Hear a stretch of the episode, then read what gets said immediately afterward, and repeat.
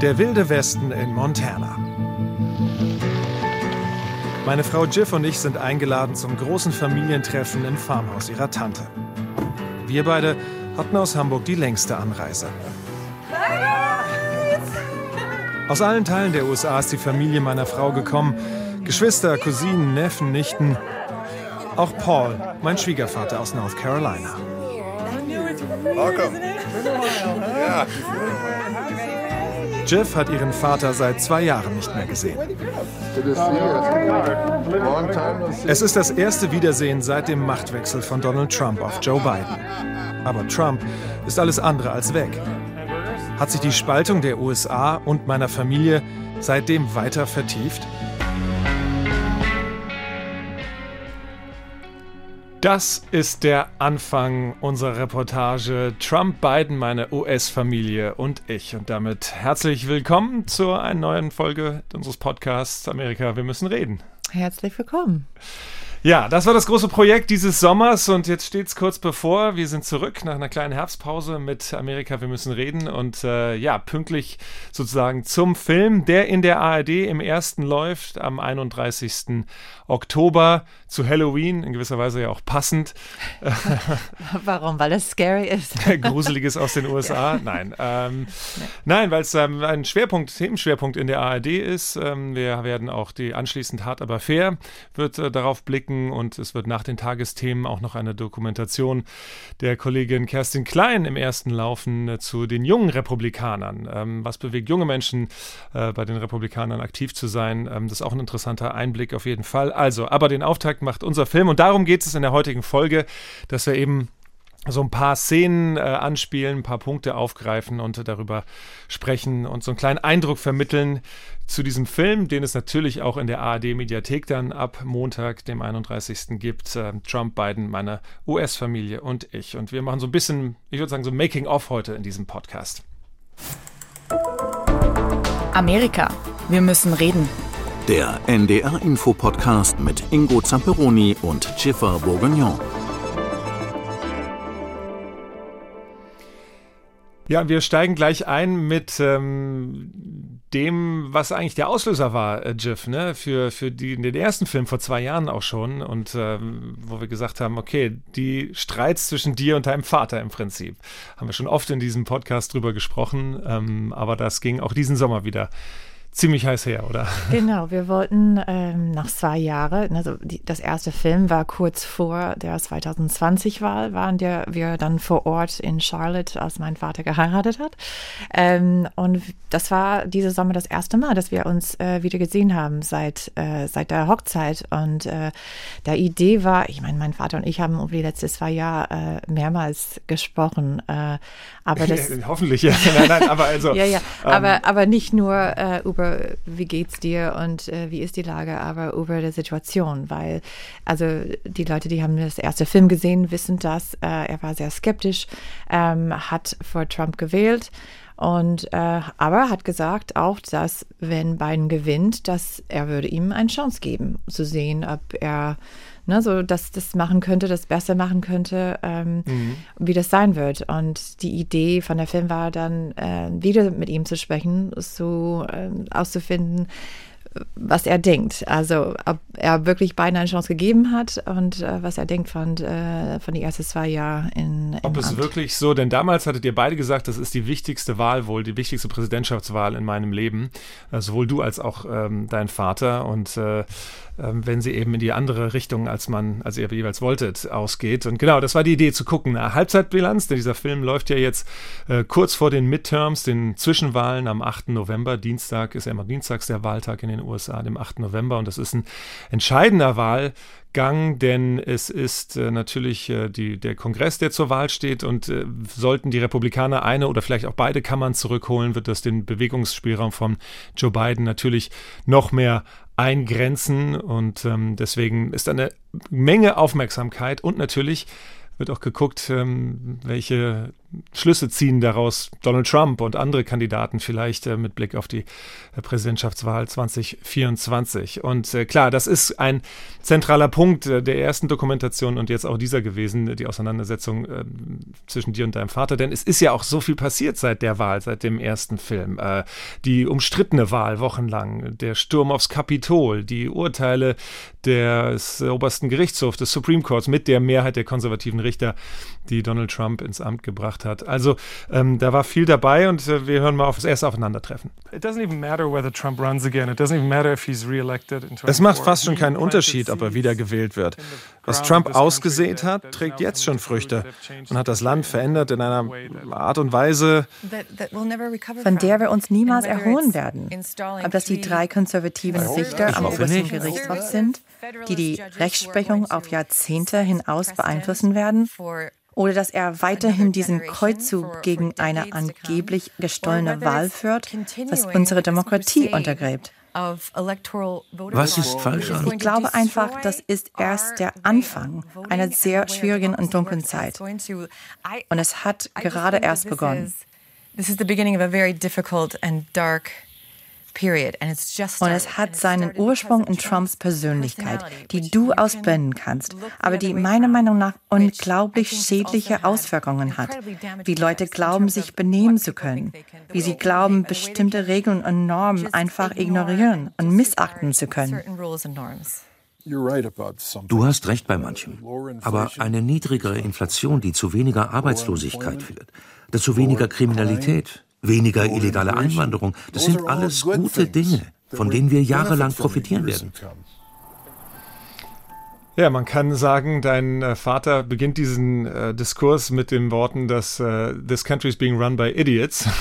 also äh, es ist, wird von Idioten äh, geführt, dieses Land. Ähm, ja, dass er beiden absolut nicht eine Chance gegeben hat oder dass er zumindest ihm vielleicht eine geben wollte und äh, sagt, es läuft überhaupt nicht in die richtige Richtung. Ich glaube, es ist schwer, von Anfang an der, der beiden eine Chance zu geben, wenn man nicht glaubt, dass er wirklich gewählt war. Mhm. Also es hat angefangen mit der Zweifelung von die Hälfte von das Land äh, über wer wirklich gewonnen hat, als Trump rausgekommen ist am Wahlabend und hat gesagt, dass er gewonnen hat. Mhm. Und dann hat gekämpft und hat versucht, der Wahl dann von beiden zu steuern, wie wir gehört haben, als er Brad Raffensperger angerufen hat in Georgia und hat gesagt, finden 11.000 äh, Wahlsitte für mich. Also insofern, und mein Vater war auch ähm, nicht so sicher. Und er glaubt immer noch heute, dass er glaubt jetzt, dass Biden wirklich mhm. gewonnen hat. Er aber, akzeptiert, ja. aber genau, er hat nicht nur akzeptiert, aber er glaubt es auch, aber er glaubt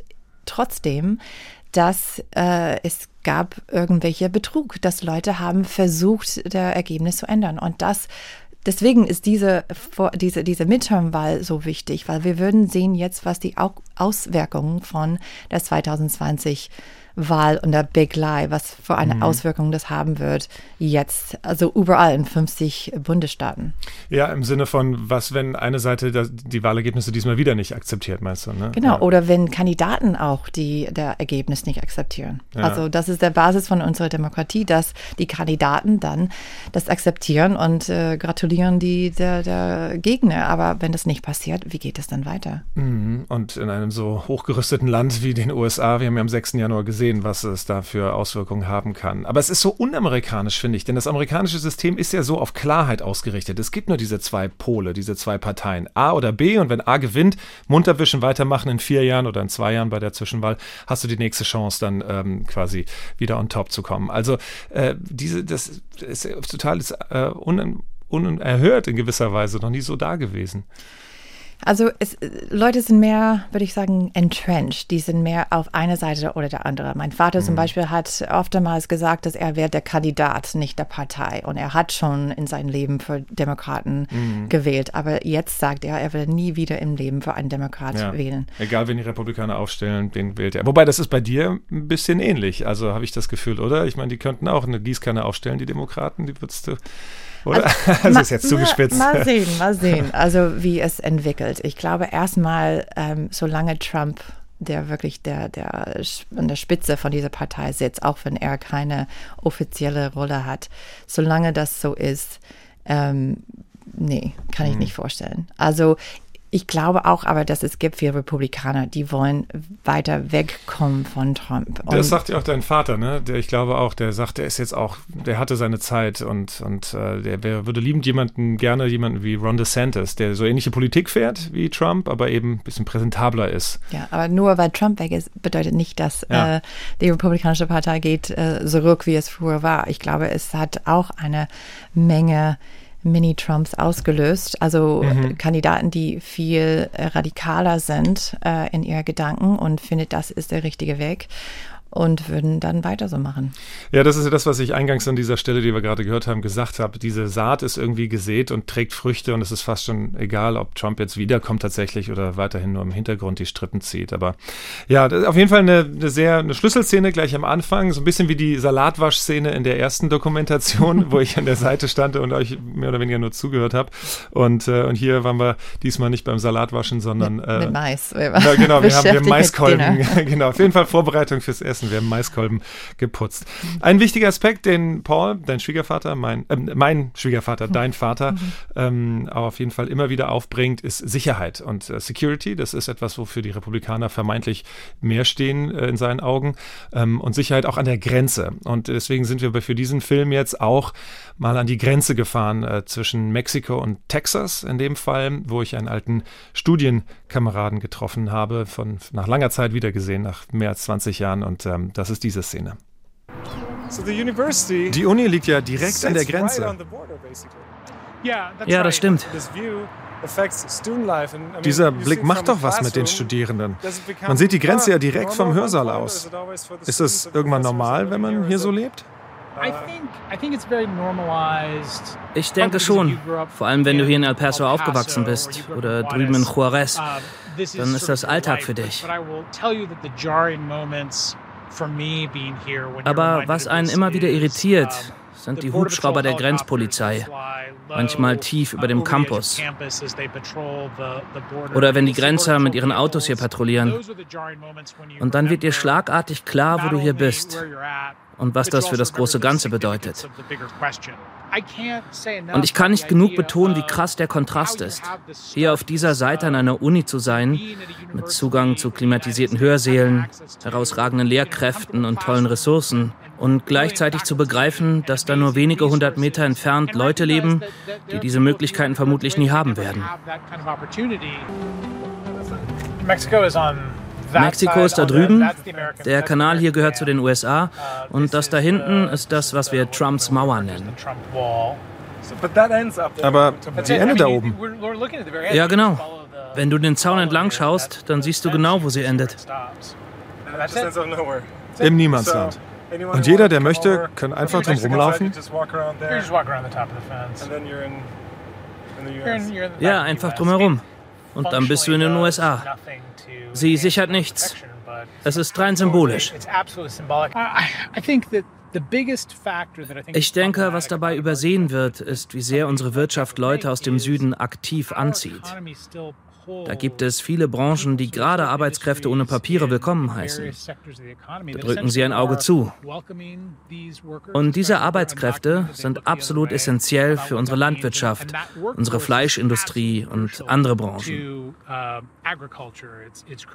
Und wir sind nicht bereit zuzugeben, dass unsere wirtschaftlichen Interessen hier die Türen offen halten oder zumindest wie ein Magnet wirken, der die Leute anzieht. Und weil wir den Grenzschutz so hochgefahren getan haben, wollen die Leute erst recht nicht zurück, wenn sie es erst einmal in die USA geschafft haben, weil sie nicht riskieren wollen, dann nicht wieder reinzukommen.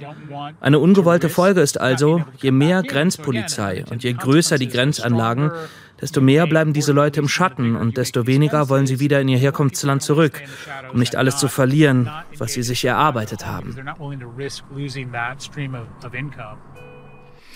Ja, das ist ein Aspekt, der eben auch zu dieser, eine Seite dieser Medaille ist und äh, da eben auch äh, vielleicht gar nicht so oft betrachtet wird auf der republikanischen Seite, die erstmal nur sagen, ja, uns geht es nur um, dass sie legal einwandern und nicht äh, nachts über den Rio Grande da ein, einwandern. Ähm, das war auf jeden Fall ein tolles Wiedersehen mit, mit Dick, den ich wirklich, mit dem habe ich zusammen gewohnt in, in Washington, als ich sie, nee, wann war das? Äh, 99 ähm, ein Praktikum gemacht habe, 1999 ein Praktikum bei CNN in Washington und da haben wir zusammen in Georgetown gelebt und äh, seitdem habe ich ihn nicht mehr wiedergesehen. Also es war wirklich äh, äh, toll. Der ist jetzt Professor an der University of Texas in El Paso und da lebt man mit dieser Grenze. Man sieht ja ständig vom Unicampus aus äh, die andere Seite und da ist das viel normaler, also in gewisser Weise. Ich glaube, in vielen Bereichen des Landes, wo die weit weg ist, hat man auch vielleicht falsche Vorstellungen, wie es da wirklich aussieht.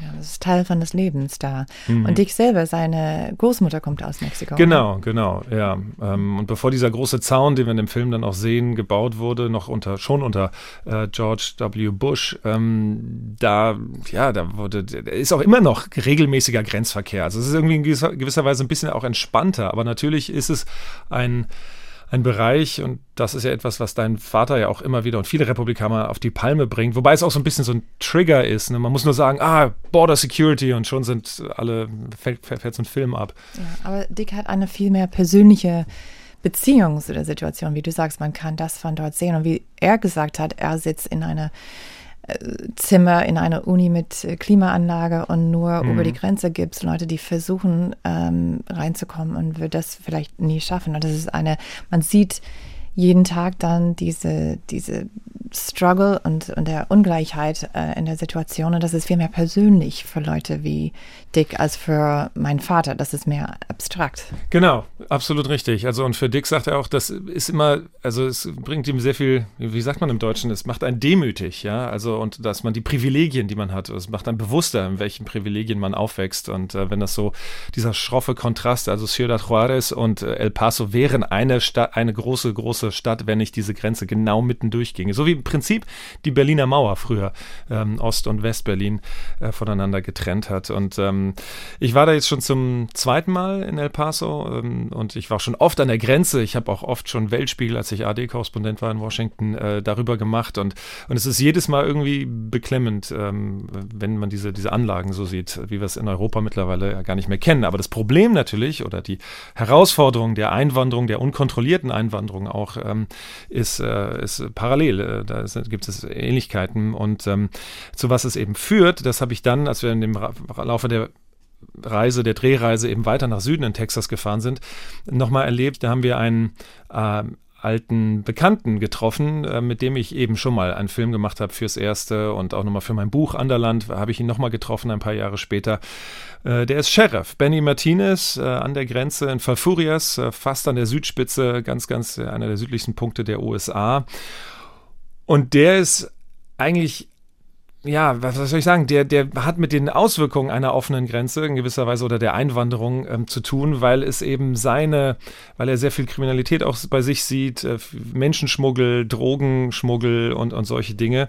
Und ähm, den habe ich da wieder getroffen. Zum einen, weil er äh, da auch die lokale Tafel organisiert. Äh, ist auch etwas in, den, in, diesen Zeiten, nämlich die, die Inflation und, und, und die Rezession, die, die, Wirtschaft, die viele eben ähm, zu schaffen macht, äh, die Lage.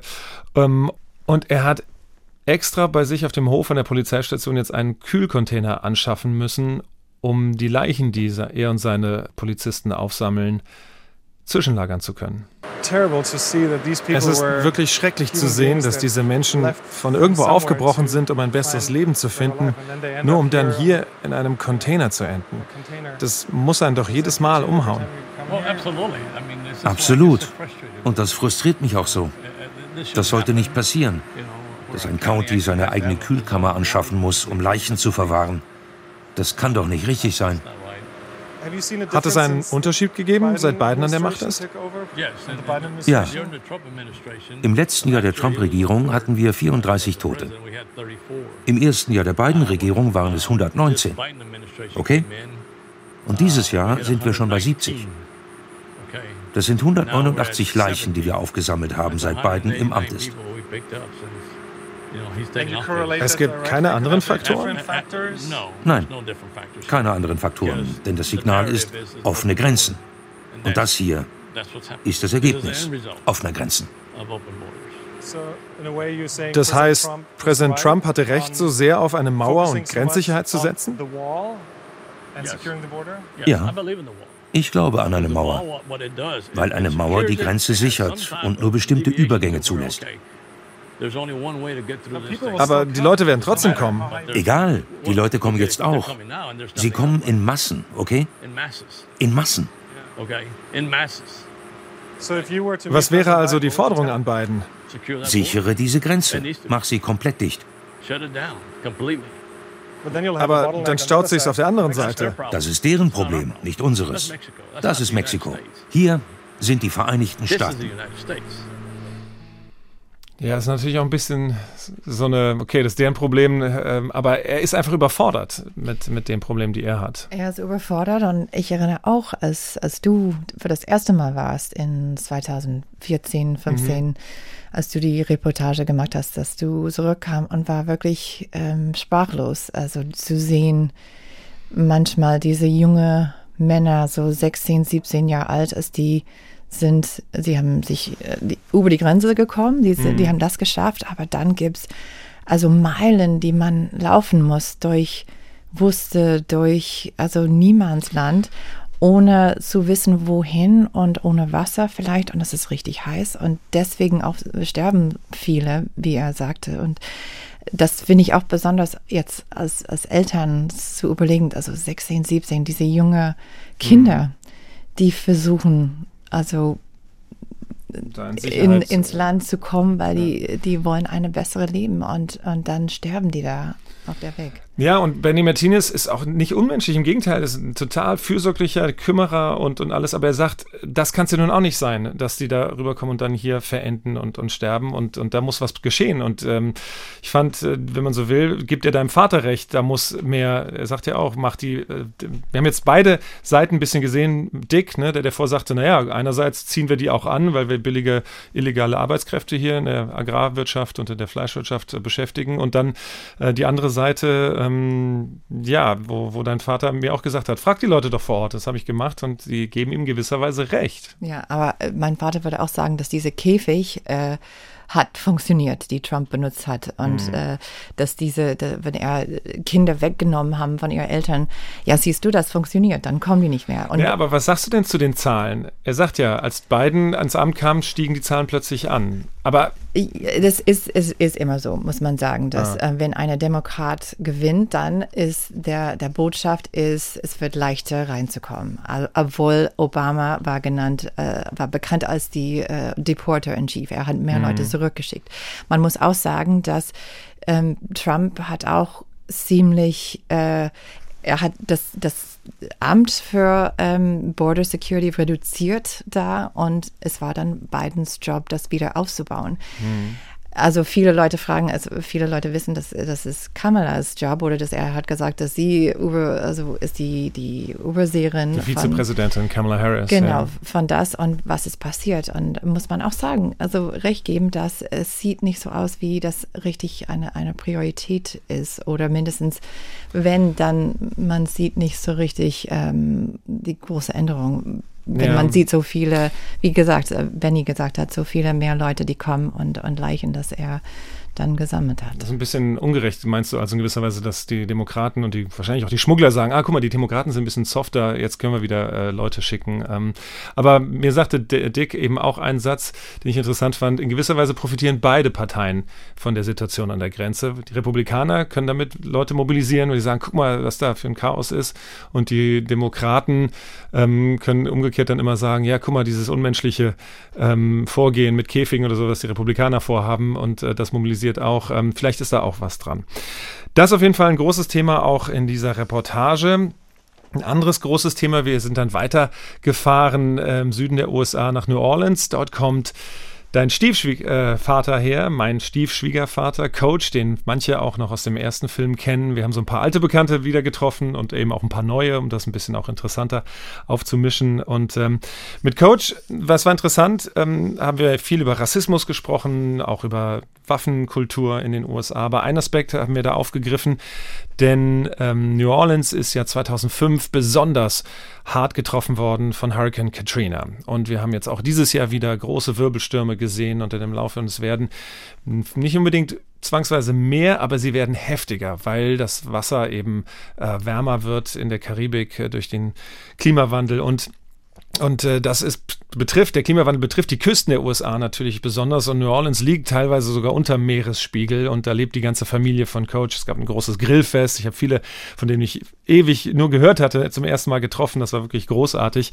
Und wir haben auch den Lower Ninth Ward, dieses Armenviertel, aus dem er kommt, in dem er aufgewachsen hat, in dem er in den 60ern Hurricane Betsy erlebt hat und durchs Dach schwimmen musste, um zu überleben. Also die haben, mussten, sind geflohen in den zweiten Stock und dann haben die durchs Dach aufgebrochen, um da rauszukommen, weil das Wasser immer weiter stieg. Mit dem habe ich dort einen Rundgang gemacht im Lower Ninth Ward, wo heute noch Ruinen nur noch stehen ähm, von diesem Hurricane und ähm, das ist diese Szene. Wir reden von einer Katastrophe, die 17 Jahre zurückliegt. Hier standen überall mal Häuser, aber hier sieht es immer noch so aus.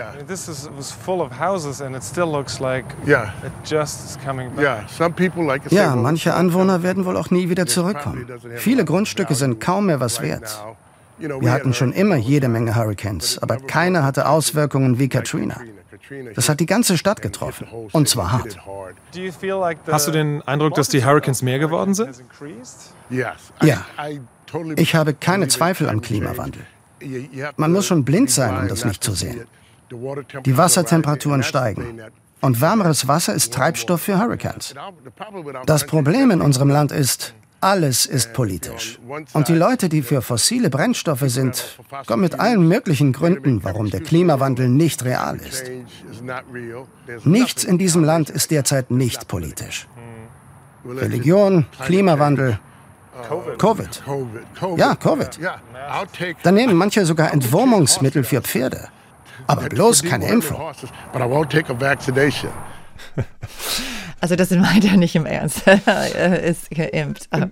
Ja, ja, nein, äh, nein, er meint ja, Leute sagen das ja, so, ja, ja, ne? Genau, genau. Aber genau, ich liebe Coach dafür, der hat ist immer so Soundbites, O-Töne, der haut dann immer so Sätze und Beispiele raus. Er ist bekannt dafür, ne? Aber ich bin echt neidisch, Ingo, dass du äh, da vor Ort warst mit ihm. Ich habe äh, so häufig Geschichte gehört von seiner Kindheit und äh, wie es war.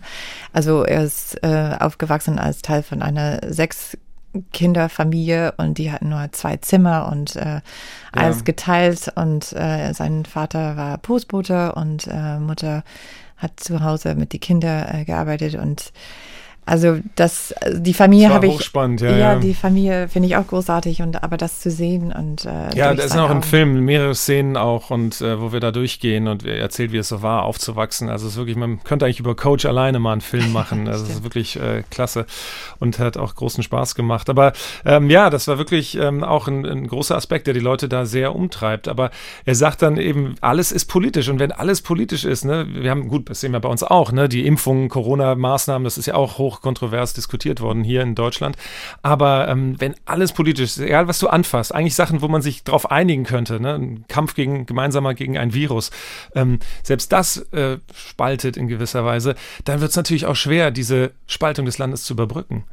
Stimmt, es ist wirklich schwarz-weiß. Ne? Es ist auf jeden Fall, entweder ist das deine Meinung oder und du bist auf dieser Seite oder es gibt kein inzwischen. Also ich finde aber, das, deswegen auch ist der Midterm interessant, weil ähm, jetzt kommt das zu diese verschiedene Themen und es gibt auch, ähm, na, so entweder es gibt die Demokraten, die Republikaner, aber es gibt auch diese unabhängigen Wähler, die wählen zum Beispiel, es gibt die immer noch, die wählen für einen Demokrat für Gouverneur, aber für einen Republikaner für Senat. Also insofern, und die gehen richtig durch jede Thema und überlegen dann, wo die hinkommen. Insofern, ähm, das ist nicht ein oder der andere, aber es wird immer mehr so, dass mhm. entweder oder.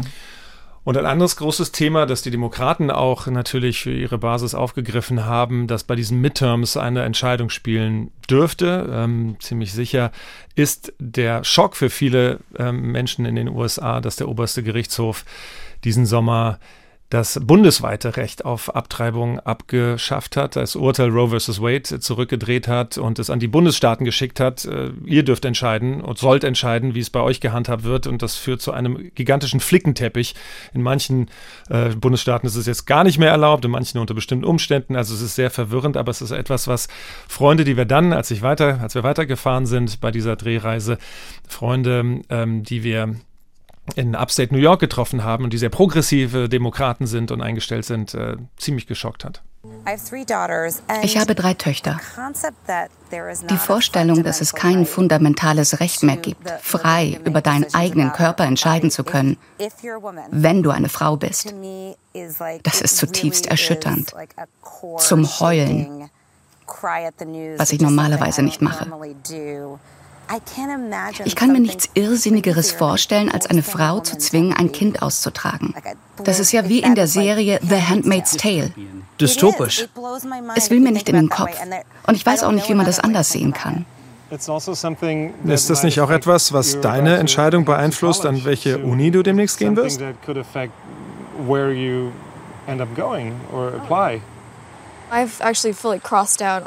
Also ich habe schon Universitäten komplett ausgeschlossen, die nicht in extrem liberalen Staaten liegen. Daher kommt für mich der mittlere Westen oder der Süden überhaupt nicht in Frage.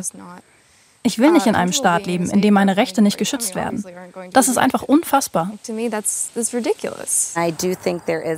Und ich denke, da wirken Machtstrukturen. Und der Wunsch, an Institutionen festzuhalten, die seit Generationen vor allem Männer bevorteilen die Weiße begünstigen, die Christen begünstigen. Und das ist extrem schwierig, Leute dazu zu bewegen, das zu ändern. Die ist deine alte Mitbewohnerin aus College-Zeiten, also eine mhm. ganz, ganz enge, langjährige Freundin. Mhm.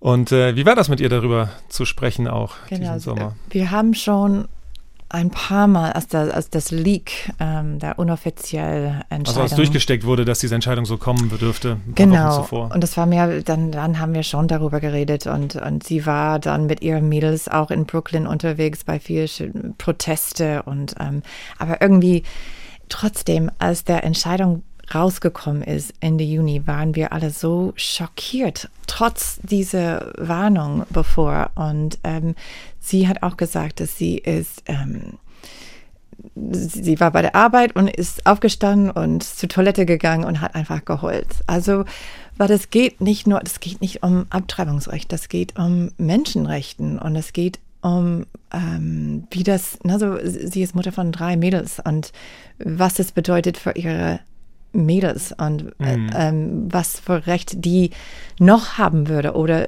wird vielleicht auch weggenommen und als so das Gefühl, dass man sieht sich nicht als eine eine komplette Person mit vollem Recht, aber nur ähm, als als eine habe Person, wo jemand kann darf für dich entscheiden wie dein Leben weitergeht. Naja, und, und es hat eben auch weitreichende Folgen für Entscheidungen für dein Leben. Also Lucy, die Tochter von Ihnen, auf dessen Farm wir uns für dieses Treffen da, für diesen Drehtag getroffen haben, die sagt, die steht kurz vorm College und die macht ihre Entscheidung, wo sie sich bewirbt, wo sie hingeht, davon abhängig, in welchen Staaten, das, ob die sehr liberal sind oder nicht, äh, weil sie sagt, in manchen Bundesstaaten sind meine Rechte als junge Frau eben nicht mehr gewährleistet. Das wäre so, das kann man sich auch kaum vorstellen, innerhalb eines Landes. Das wäre so, als würde man sagen, ich gehe nicht nach Bayern oder, oder Thüringen studieren oder so, weil da irgendwas nicht genauso garantiert ist wie in Schleswig-Holstein oder Bremen. Also das ist irgendwie. Ähm, eigentlich, Lucy hat mich erzählt, dass sie schaut äh, Colleges auch in Kanada an. Ja. Weil sie hat das Gefühl, dass äh,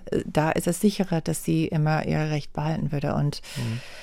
ja, und wegen der, der politische Klima auch. Ja, das also, fand ich auch sehr beeindruckend, die, die, die Begegnung da äh, mit Lucy, die wir als Baby kennen. Und jetzt ist sie da eben eine junge Frau kurz vorm ähm, College. Ähm, das ist aber auch, was die eben sagte in diesem einen Ton, den wir gehört haben, eben diese Machtstrukturen, ne, die weiße christliche Männer bevorzugen und es ist schwierig, das zu ändern, ist wahrscheinlich auch einer der Gründe, warum es auch schwierig ist, diese, diese Gräben im Land zu überbrücken, weil da eben so viel Festhaltemechanismen, will ich es mal nennen, äh, vorherrschen.